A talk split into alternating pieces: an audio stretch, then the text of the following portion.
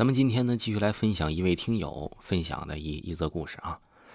呃，这个听友呢是微信给我分享的，他的微信名啊空白。他说时间呢大概是在二零一四年，那年呢我十三岁，那个时候呢上初中，基本上呢我都是在我外公外婆家。外公有五个兄弟，都在农村。因为早年外公替他兄弟当兵抗美援朝，因为他兄弟那个时候刚刚结婚。回来之后啊，就在城里工作了，就在这边安居乐业了。一四年收到了两位外公先逝的消息，这一家老小全部赶往农村。这一进门呐，都是亲戚。我虽然呢都不认识这些人，我母亲喊的一个一个的就给我指着说了，说这个是舅舅舅妈叔叔，这种类似的太多了。叫完人呢，我们就是上香磕头。农村嘛，这大概呢晚上得点天灯。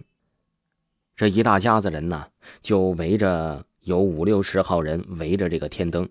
我看了看手机，一点过去了，困了，我就要去床上睡觉了。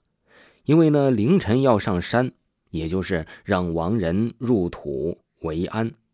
凌晨四点，我母亲就叫我起床了。我迷迷糊糊的起来穿衣服，凌晨呢还是很冷。吃了一碗粉儿，我就准备出门披麻戴孝了。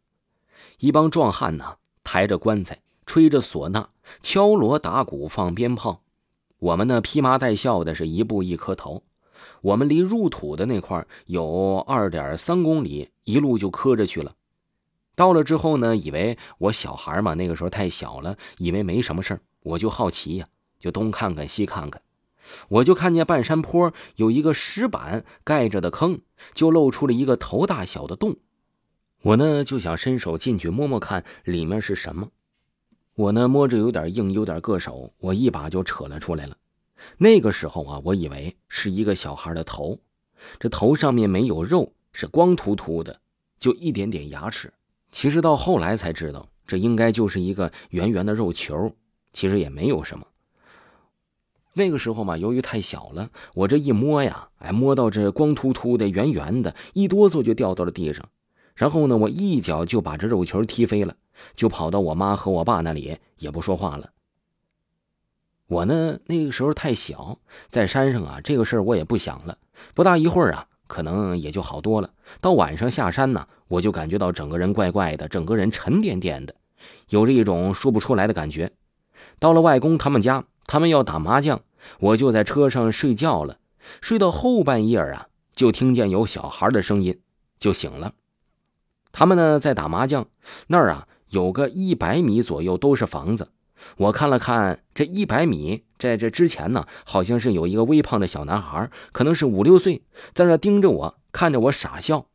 这个时候我冷汗就出来了，突然呢就映射到我我白天摸到的那个小圆圆的肉球，我感觉到很害怕，冷汗就出来了。说谁家后半夜还能有孩子呀？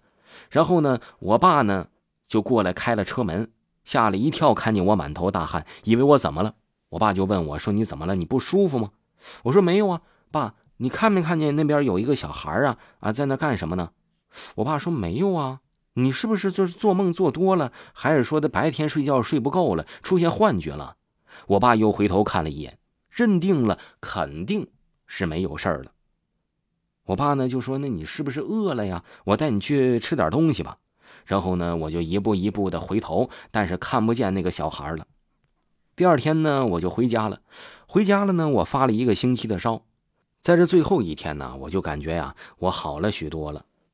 那天呢，我爸妈他们都在睡觉，我还在那玩手机呢，靠着枕头玩累了。我呢，卧室里可以看见客厅，我就趴着玩手机。后来呢，玩睡着了，就看见一个小孩从客厅跑了过来，就是那天停车的那个小孩。他就站在我床边看着我笑，动不了。他拉着我的手，他说：“你陪我玩呗。”发出了那种哈哈哈哈的尖叫声。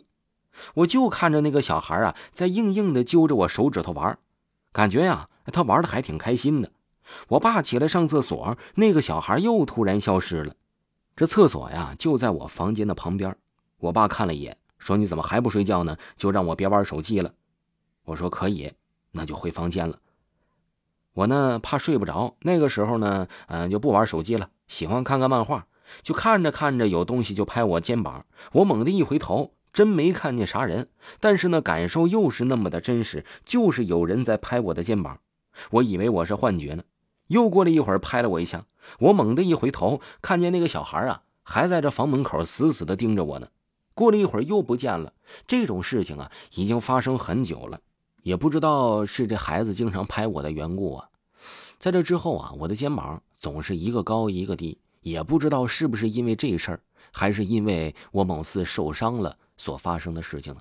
听众朋友，听友分享的故事就给您播讲完了。本集纯属虚构，如果没有听过本部专辑，可以听一下维华新出的鬼话专辑，点击头像即可听到本部专辑。咱们下期再见。